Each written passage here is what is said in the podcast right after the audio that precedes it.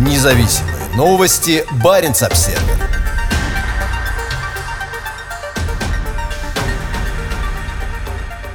Министерская встреча Арктического совета в основном пройдет в удаленном формате. Из-за ограничений на передвижение, вызванных пандемией коронавируса, Арктический совет решил провести предстоящую майскую встречу министров в смешанном формате.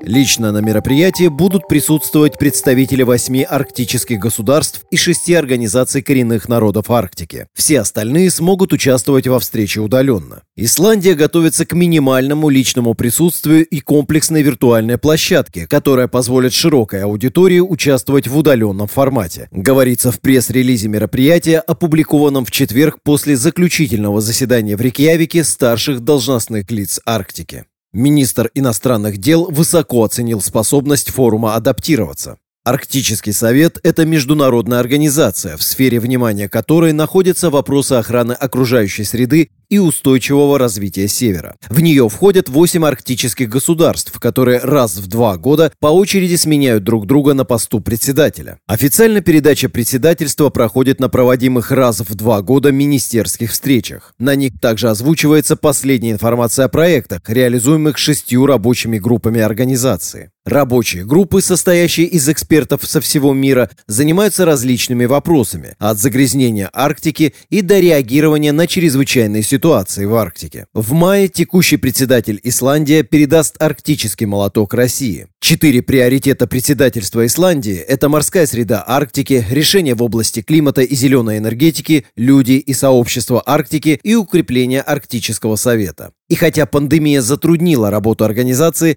исландцы говорят, что гордятся своими достижениями.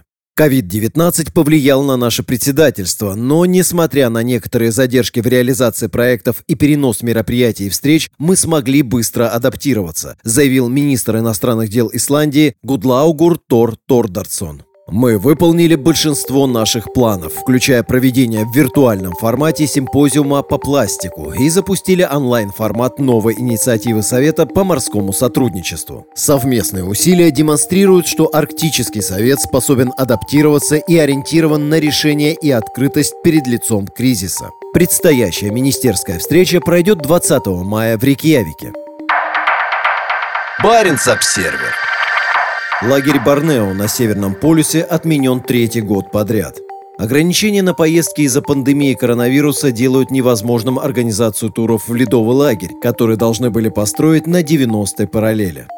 К сожалению, в этом году мы не будем проводить тур на Северный полюс, пишет в электронном письме в адрес Баренц Обсервер Максим Фоменко. Фоменко возглавляет красноярскую компанию Sibway Tour, организующую экспедицию на Северный полюс по цене 24 тысячи евро на человека. В связи с официальной отменой Борнео 2021 все запланированные мероприятия переносятся на следующую зиму. Российский ледовый лагерь Борнео создавался каждую весну с 2000 по 2018 год. Здесь на льду строили взлетно-посадочную полосу, откуда организовывались различные поездки к Северному полюсу. Сначала на север в поисках подходящего места для строительства взлетно-посадочной полосы прилетали вертолеты. Затем с транспортного самолета, вылетавшего из Мурманска, на лед на парашютах сбрасывали один-два бульдозера. После подготовки взлетно-посадочной полосы самолеты Ан-72 и Ан-74 доставляли на ледовую шапку пассажиров и оборудование из норвежского аэропорта Лонгер на Шпицбергене.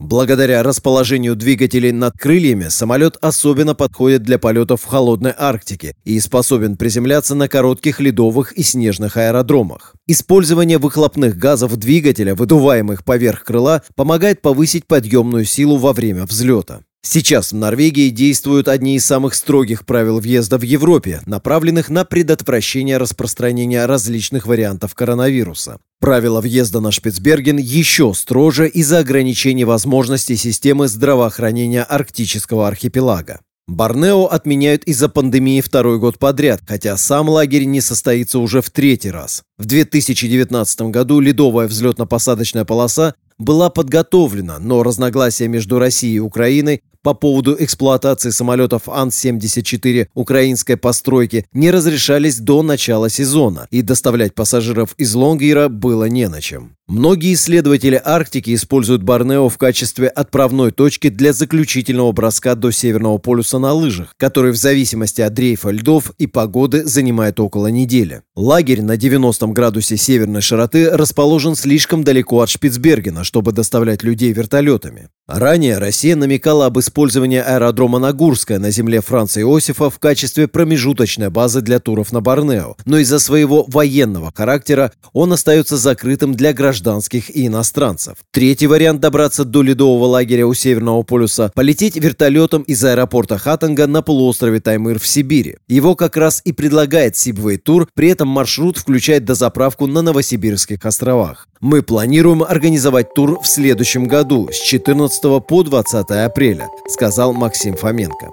Как заявляет туроператор, для участников подготовлена разнообразная программа. Купание на Северном полюсе, марафон, прыжок с парашютом, футбол и даже возможность пройти небольшую дистанцию с тяжелыми санями и в полном снаряжении. Однако сам сезон 2022 года все еще под вопросом, сообщает мурманский новостной сайт «Арктический обозреватель».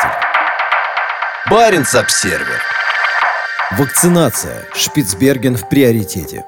Из-за ограниченных возможностей местной системы здравоохранения по борьбе с пандемией на Шпицберген отправляется 2000 дополнительных доз вакцины Модерна. С потенциальной вспышкой инфекции на Шпицбергене будет очень сложно бороться, заявил министр здравоохранения и социального обслуживания Норвегии Бен Хоя. У местной больницы и сообщества ограниченные возможности для борьбы с крупной вспышкой, а с транспортировкой на материк большого числа пациентов, которым может потребоваться лечение, могут возникнуть серьезные проблемы, сказал министр. В целом население Шпицбергена моложе и здоровее, чем жители остальной территории Норвегии, поэтому риск серьезных осложнений лечения от COVID-19 здесь ниже. Однако местной службы экстренной помощи не хватает ресурсов на организацию эвакуации. По данным регионального агентства здравоохранения Хельси Норд, в Лонгер отправляется 2000 доз вакцины Модерна. Сначала вакцинация будет предложена всем людям старше 45 лет, а затем она станет доступна всему взрослому населению арктического архипелага. Помимо норвежского Лонгира с населением около 2400 человек, еще около 450 человек проживают в российском угледобывающем поселке Баренцбург. Сейчас в Норвегии наблюдается третья волна коронавируса. На лечении в больницах находятся 260 пациентов. После получения информации о серьезных побочных эффектах, таких как образование тромбов, снижение уровня тромбоцитов и кровотечения, с 11 марта приостановлено использование вакцины компании AstraZeneca. После сообщений о нескольких летальных исходах Норвежский институт общественного здравоохранения начал тщательное расследование возможной связи между вакциной и зарегистрированными побочными эффектами. Баренц-Обсервер. Директор судоремонтного завода обвиняется в мошенничестве при ремонте авианосца. Директора судоремонтного завода номер 10 в Полярном задержали 18 марта по подозрению в хищении 45 миллионов рублей, выделенных на ремонт авианесущего крейсера Северного флота «Адмирал Кузнецов». Директор завода Евгений Зудин был задержан 18 марта после обыска и изъятия документов в здании завода следователями экономического отдела управления МВД по Мурманской области. Судоремонтный завод номер 10 входит в состав Северодвинского центра судоремонта «Звездочка», дочернего предприятия Объединенной судостроительной корпорации. Октябрьский районный суд Мурманска постановил заключить Зудина под стражу на два месяца по обвинению в мошенничестве в особо крупном размере.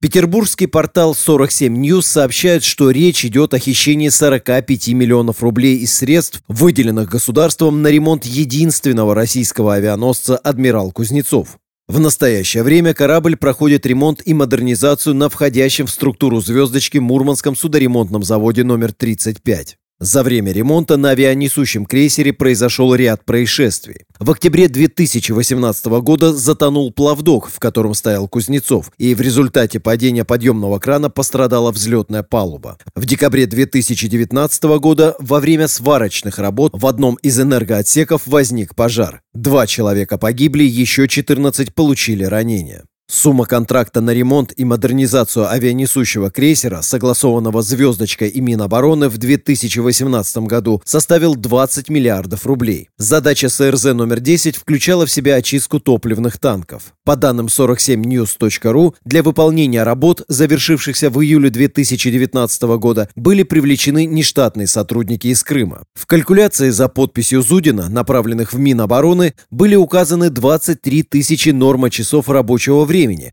хотя по данным следствия реально было затрачено 13 тысяч норма часов. В результате «Звездочка» заплатила своему заводу в Полярном 71 миллион рублей, на 45 миллионов больше первоначальной оценки. Как сообщается в пресс-релизе Октябрьского районного суда Мурманска, за этот вид мошенничества предусмотрено наказание в виде лишения свободы сроком до 10 лет. Если задержек больше не будет, адмирал Кузнецов будет готов к ходовым испытаниям в Баренцевом море в следующем году. Баренц-Обсервер Министр. Мурманск станет глобальной столицей Севера.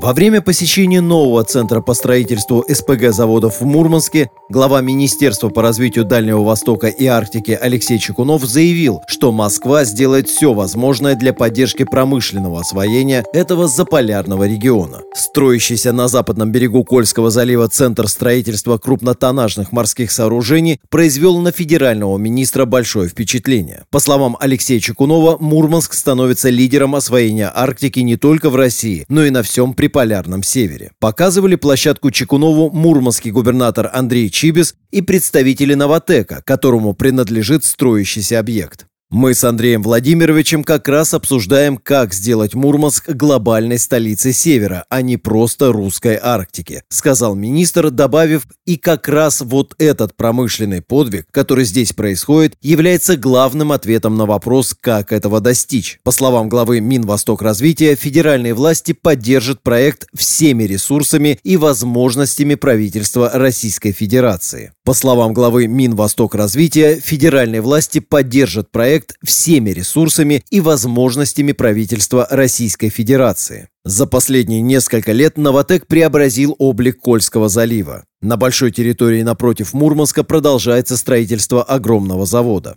По словам региональных властей, после завершения строительства в центре будет работать около 17 тысяч человек. Здесь будут строиться основания гравитационного типа, которые затем отбуксируют в Обскую губу, где на них будет организовано производство сжиженного природного газа в рамках проекта «Новотека Арктика СПГ-2» на Гыданском полуострове. Как заявляет министр, новый завод в Мурманске – это часть российских усилий по изменению мирового энергобаланса. Те объемы газа, которые позволят сжижать промышленные установки, создаваемые здесь, изменят мировой энергетический баланс, сказал он. По его утверждениям, природный газ является экологичным топливом. Природный газ повысит экологичность мировой энергетической системы, поскольку газ гораздо более экологичное топливо. Новотек уже производит более 16 миллионов тонн СПГ в год в рамках проекта Ямал-СПГ. Благодаря Арктик СПГ-2 к этому объему добавится еще 19,8 миллиона тонн. Однако на Новотек и другие российские энергетические компании давит быстрое изменение спроса на международных рынках в пользу возобновляемых видов топлива с нулевыми выбросами.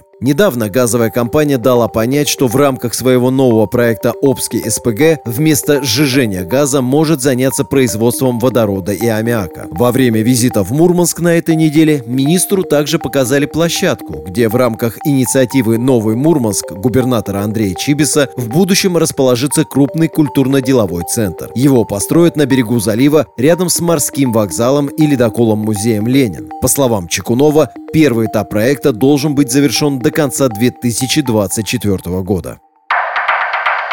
Баренц-Обсервер Россия готовится к открытию границ и упрощает визовый режим. Согласно новому законопроекту, уже прошедшему первое чтение в Госдуме, для получения туристической визы будет достаточно брони гостиницы. В соответствии с новыми правилами, для подачи заявления на визу туристам нужно будет только забронировать гостиницу онлайн. Согласно тексту законопроекта, принятого в первом чтении 17 февраля, максимальный срок пребывания будет продлен с нынешнего месяца до 6 месяцев. Ожидается, что поправки в миграционное законодательство будут одобрены Верхней палатой российского парламента в апреле. После подписания президентом Путиным закон может вступить в силу как раз перед ожидаемым осенью скачком мирового туризма после пандемии. Раньше для оформления визы туристам требовалось оформить ваучер у туроператора. Власти подготовят перечень гостиниц, горнолыжных и пляжных курортов, бронь которых будет приниматься для подачи заявления на визу. Кроме того, благодаря поправкам иностранные родственники российских граждан смогут оформлять многократную визу сроком действия до одного года по упрощенной процедуре. Больше им не потребуется оформлять приглашение через региональное управление МВД. Осенью прошлого года премьер-министр Михаил Мишустин подписал распоряжение правительства, разрешающее гражданам 52 стран подавать документы на электронную визу. Этой возможностью могут в том числе воспользоваться граждане всех стран Северной Европы. Однако по электронной визе нельзя будет въехать или выехать ни через пункт пропуска Борисоглебск на границе с Норвегией, ни через любой из 11 российских пунктов пропуска на сухопутной границе с Финляндией. При этом по электронной визе можно прилететь в Москву или Санкт-Петербург. В настоящее время прямых рейсов в Россию из Северной Скандинавии нет. Баренц-обсервер «Газпром» отказался от Штокмана, но не отдает участок на берегу Баренцева моря. Власти Мурманской области хотят создать в Териберке природный парк, но государственная энергетическая компания не хочет отказываться от своего земельного участка. Природоохранные органы Мурманской области хотят создать в районе Териберки на северном берегу Кольского полуострова охраняемую природную территорию, но эти планы могут оказаться под угрозой из-за «Газпрома». Как сообщает Интерфакс, газовая компания отказывается передать контроль над участком земли, где ранее планировалось разместить крупный терминал и завод по сжижению газа. По словам Евгения Боровичева из Кольского научного центра, «Газпром» не дает согласия на включение его земельных участков в природный парк Териберка. Как рассказал Боровичев Интерфаксу, на этой территории обнаружены редкие виды, в том числе птичьи базары. Планируется, что в парк, который власти области намерены официально создать в первой половине года, войдут три кластера общей площадью 3129 гектар. Помимо редких видов, здесь есть уникальные стоянки древнего человека. В течение марта 2021 года ученые передадут список редких видов в региональное министерство природных ресурсов, после чего последнее свяжется с «Газпромом». Как пишет Интерфакс, в случае промышленного освоения компании будет нельзя допустить сокращение численности и уничтожения краснокнижных видов на этой территории. Другие работающие здесь компании, а также Министерство обороны и пограничная служба ФСБ дали свое согласие на создание парка. Планировалось, что в Териберке будут построены крупный терминал, СПГ-завод и другие объекты, на которые должны были поступать огромные объемы газа со Штокмановского месторождения, расположенного в 600 километрах от Кольского полуострова. Но, несмотря на серьезные усилия «Газпрома» и его зарубежных партнеров, проект так и не был реализован, и в 2012 году его официально отложили до лучших времен. Маловероятно, что эти лучшие времена наступят для штокмановского проекта в обозримом будущем, хотя «Газпром» по-прежнему не списывает его со счетов. Сообщается, что на отраслевой конференции в феврале этого года высокопоставленный представитель компании Владимир Вавилов заявил, что разработка Штокмана может начаться в 2029 году. Как пишет Интерфакс, освоение месторождения планируется при помощи плавучей установки корабельного типа. Также сообщалось, что гигантское месторождение вошло в программу компании по освоению шельфа до 2040 года в качестве одного из приоритетов. Баренц-обсервер Арктический спор Лукойла с Роснефтью решит Верховный суд. Две крупнейшие российские нефтяные компании готовятся к тяжбе в высшей судебной инстанции страны из-за перевалки арктической нефти. Конфликт между компаниями бушует с 2018 года, когда государственная Роснефть пожаловалась в Федеральную антимонопольную службу на установленные Лукойлом тарифы на перевалку нефти через Варандийский терминал на берегу Печорского моря. По мнению Роснефти, тариф на Варандее завышен и должен быть снижен более чем в половину. Лукойл оспорил жалобу, но проиграл дело в судах низшей инстанции. Теперь, как сообщает коммерсант, дело рассмотрит Верховный суд. В центре спора нефтяные месторождения имени Трепса и Титова в Заполярном Ненецком автономном округе. Оператором месторождений выступает подконтрольная Роснефти Башнефть Полюс, а нефть с них идет на экспорт через Варандейский терминал Лукойла. Почти 25% акций Башнефть Полюса принадлежат Лукойлу. За тонну отправляемой с Варандея нефти Лукойл берет 38 долларов. Роснефть требует снизить тариф до 18 долларов, но, как сообщается, Лукойл готов предоставить скидку лишь в 10 долларов за тонну. В знак протеста Роснефть более чем наполовину сократила добычу на месторождениях имени Требса и Титова, что привело к значительному падению перевалки через Варандей. Лукойл построил Варандейский терминал в 2008 году. Его мощность составляет 12 миллионов тонн в год. Терминал расположен на мелководье в 21 километре от берега. Оттуда танкеры-челноки ледового класса доставляют нефть в Мурманск. Варандей соединен трубопроводами с несколькими месторождениями Лукойла, в том числе с Южно-Хильчуйским. Конфликт с Роснефтью привел к падению отгрузки через Варандей. В 2017 году терминал перевалил 8,2 миллиона тонн нефти. Как свидетельствуют данные Ассоциации морских торговых портов России, в 2020 году объем перевалки составил всего 4,9 миллиона тонн. Баренц-Обсервер Огромному нефтяному терминалу на побережье Таймыра дан зеленый свет – Госэкспертиза одобрила проект «Порт Бухта-Север Роснефти». По словам разработчиков, он дает старт освоению новой нефтегазовой провинции на Таймыре. Нефтяной терминал будет расположен в Енисейском заливе южнее поселка Диксон и станет одним из главных элементов проекта «Восток Ойл Роснефти». На этой неделе объект инфраструктуры получил положительное заключение глав госэкспертизы, государственного учреждения, занимающегося экспертизой крупных строительных и инфраструктурных проектов. Общая длина вводимого причального фронта составит 1276 метров. Сначала терминал сможет переваливать до 30 миллионов тонн нефти в год. На двух последующих этапах развития проекта его мощность будет увеличена до 100 миллионов тонн в год. Как сообщает глав госэкспертиза, выход на эту мощность планируется к 2030 году. Новый порт будет строиться в три этапа. Первый включает в себя строительство временной гавани для выгрузки строительных грузов. На втором этапе будут построены технологические причалы и объекты терминала. Третий этап включает в себя установку средств навигационного оборудования и сооружение объектов системы обеспечения безопасности мореплавания. Терминал Роснефти в бухте Север появится недалеко от того места, где угольная компания «Северная звезда» сейчас строит свой угольный терминал. «Восток Ойл» – один из крупнейших промышленных проектов в истории освоения российской Арктики. От ванкорских месторождений на севере Сибири до нового терминала на берегу Карского моря будет построен трубопровод протяженностью более 700 километров. Проект также предполагает создание большого числа рабочих поселков, аэродромов, вертолетных площадок и крупного флота танкеров ледового класса. По словам главы Роснефти Игоря Сечина, ресурсный потенциал Восток Ойл составляет до 5 миллиардов тонн легкой нефти. Уже в 2024 году планируется добывать до 25 миллионов тонн в год. Через три года, в 2027 году, добыча составит 50 миллионов тонн, а в 2030 уже 115 миллионов тонн. Баренц-Обсервер Новые норвежские подлодки особенно подходят для тайных операций на мелководье.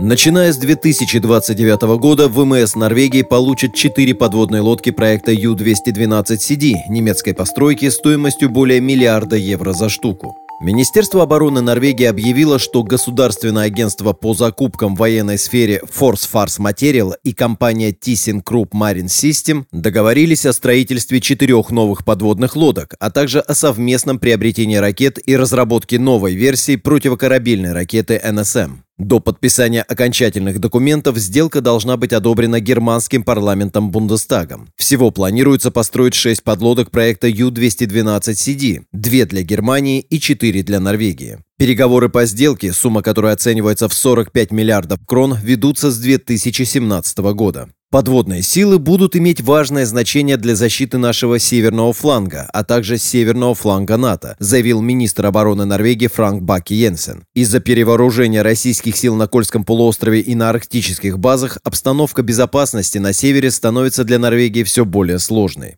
За последние несколько лет российский Северный флот провел несколько учений у побережья Северной Норвегии. Ю-212CD – это модернизированная удлиненная версия подлодки проекта 212А, стоящей на вооружении ВМС Германии с 2004 года. В ThyssenKrupp заявляют, что подлодки обладают превосходными возможностями для выполнения задач на самом мелководье и идеально подходят для скрытой разведки и наблюдения. Береговая линия Норвегии протяженностью 2650 километров – это длинные фьорды, мелкие заливы и почти 240 тысяч островов. Подводная война требует подводного оружия, которое хорошо подходит для выполнения задач в прибрежной зоне. В 1990 году было отмечено всплытие советской мини-подлодки в Ярфьорде, всего в нескольких морских милях от морской границы Норвегии и российского Кольского полуострова. В отличие от более старых подводных лодок класса «Ула», находящихся на вооружении ВМС Норвегии, новые корабли в дополнение к дизель-электрической силовой установке будут также оснащаться воздухонезависимой энергетической установкой на топливных элементах, способной обеспечить длительную бесшумную работу в подводном положении. Бортовая противокорабельная ракета НСМ разработана норвежской компанией Kongsberg Defense System и уже используется на малых скоростных корветах класса Skjold и фрегатах класса Нансен. Как сообщает Министерство обороны, соглашение с Германией также включает в себя совместную разработку новой версии НСМ. Баренц-Обсервер на границе задержаны египтяне, хотевшие незаконно попасть в Норвегию. Против гражданина Сирии, подозреваемого в организации зимней прогулки в российской пограничной зоне, возбуждено уголовное дело. На фотографиях, приложенных к пресс-релизу, есть два человека из троих в наручниках и зимних головных уборах, скрывающих личность. Судя по другим фотографиям, опубликованным мурманскими СМИ, в частности Бипорт и Северпост, у них были рюкзаки с личными вещами, в том числе паспортами. Я не могу комментировать этот конкретный случай, но в целом мы получаем информацию, когда такое происходит, рассказал Баренц Обсервер по телефону норвежский пограничный комиссар Йенс Арне Хойлунд.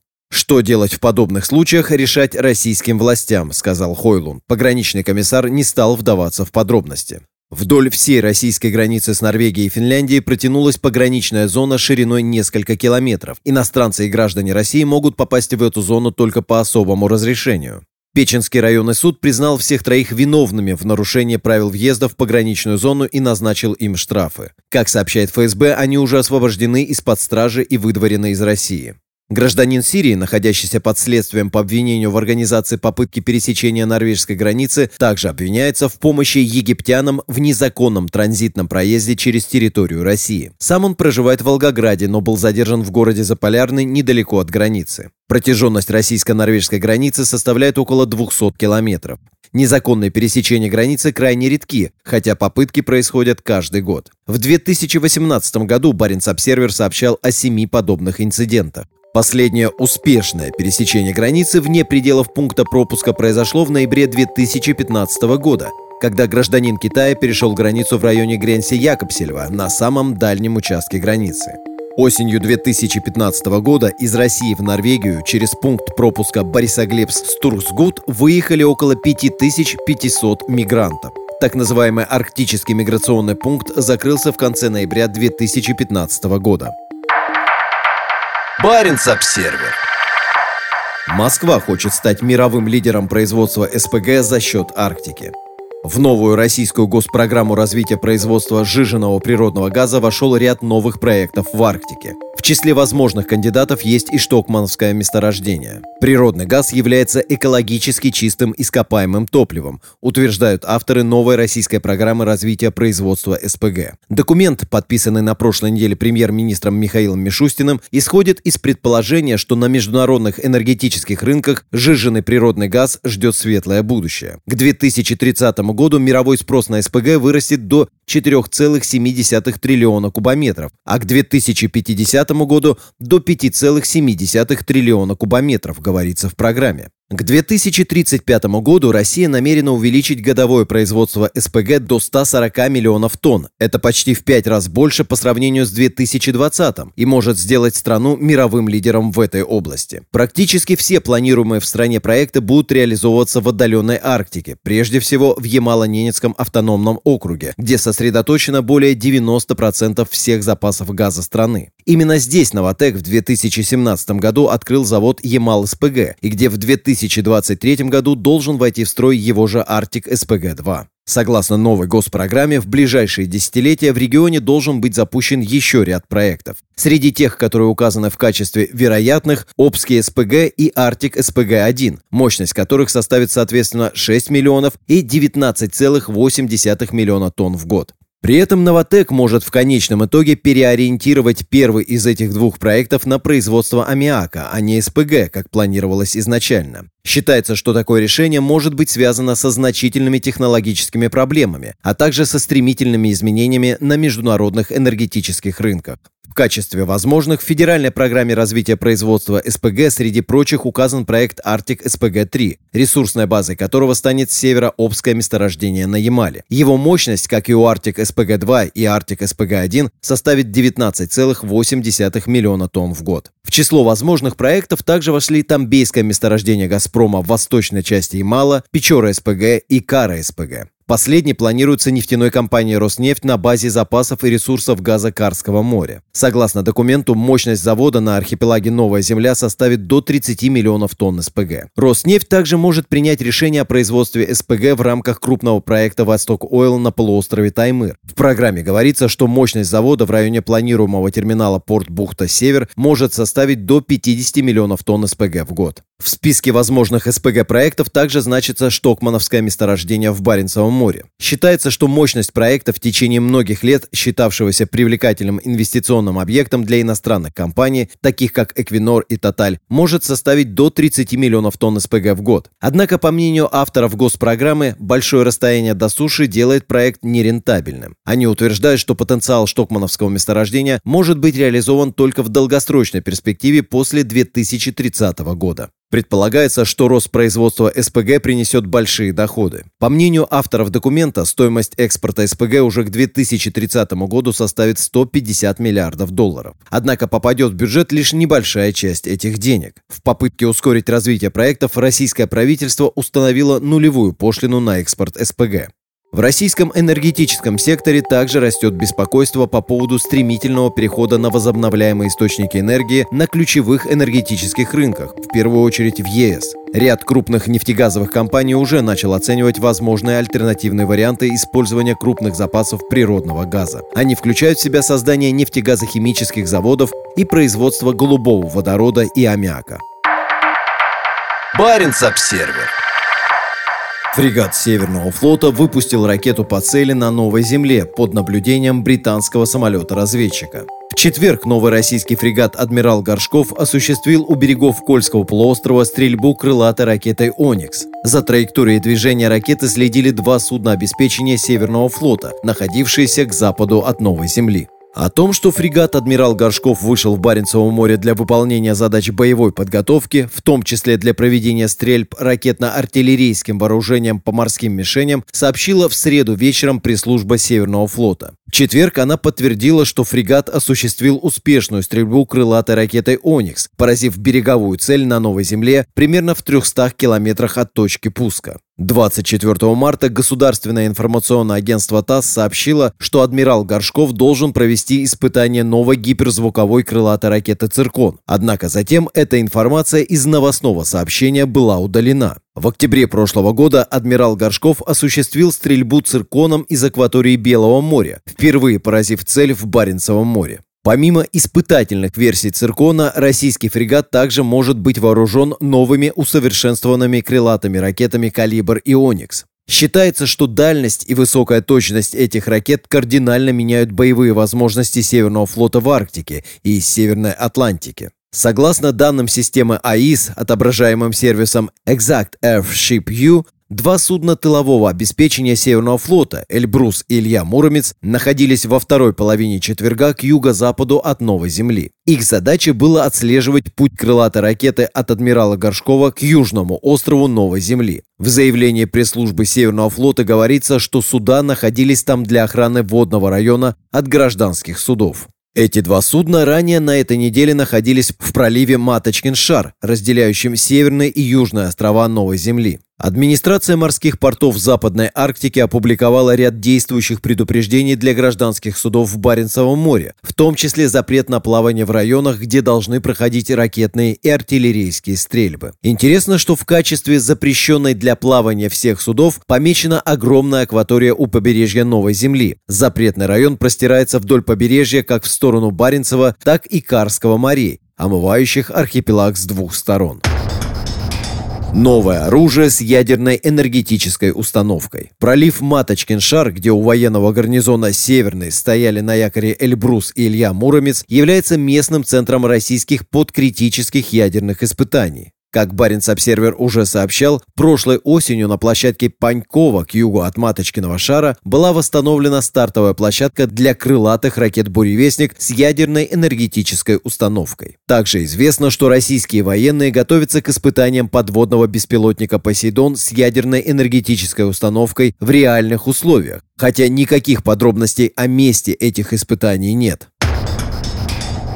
НАТО на страже четверг днем над районом, где находился адмирал Горшков, кружил британский разведывательный самолет RC-135W. Это уже второе за неделю появление британских самолетов-разведчиков к северу от Кольского полуострова с его многочисленными военными объектами и силами. Самолет покинул район около 15.30 по среднеевропейскому времени. Примерно в это время в восточном секторе Баренцева моря начинает темнеть.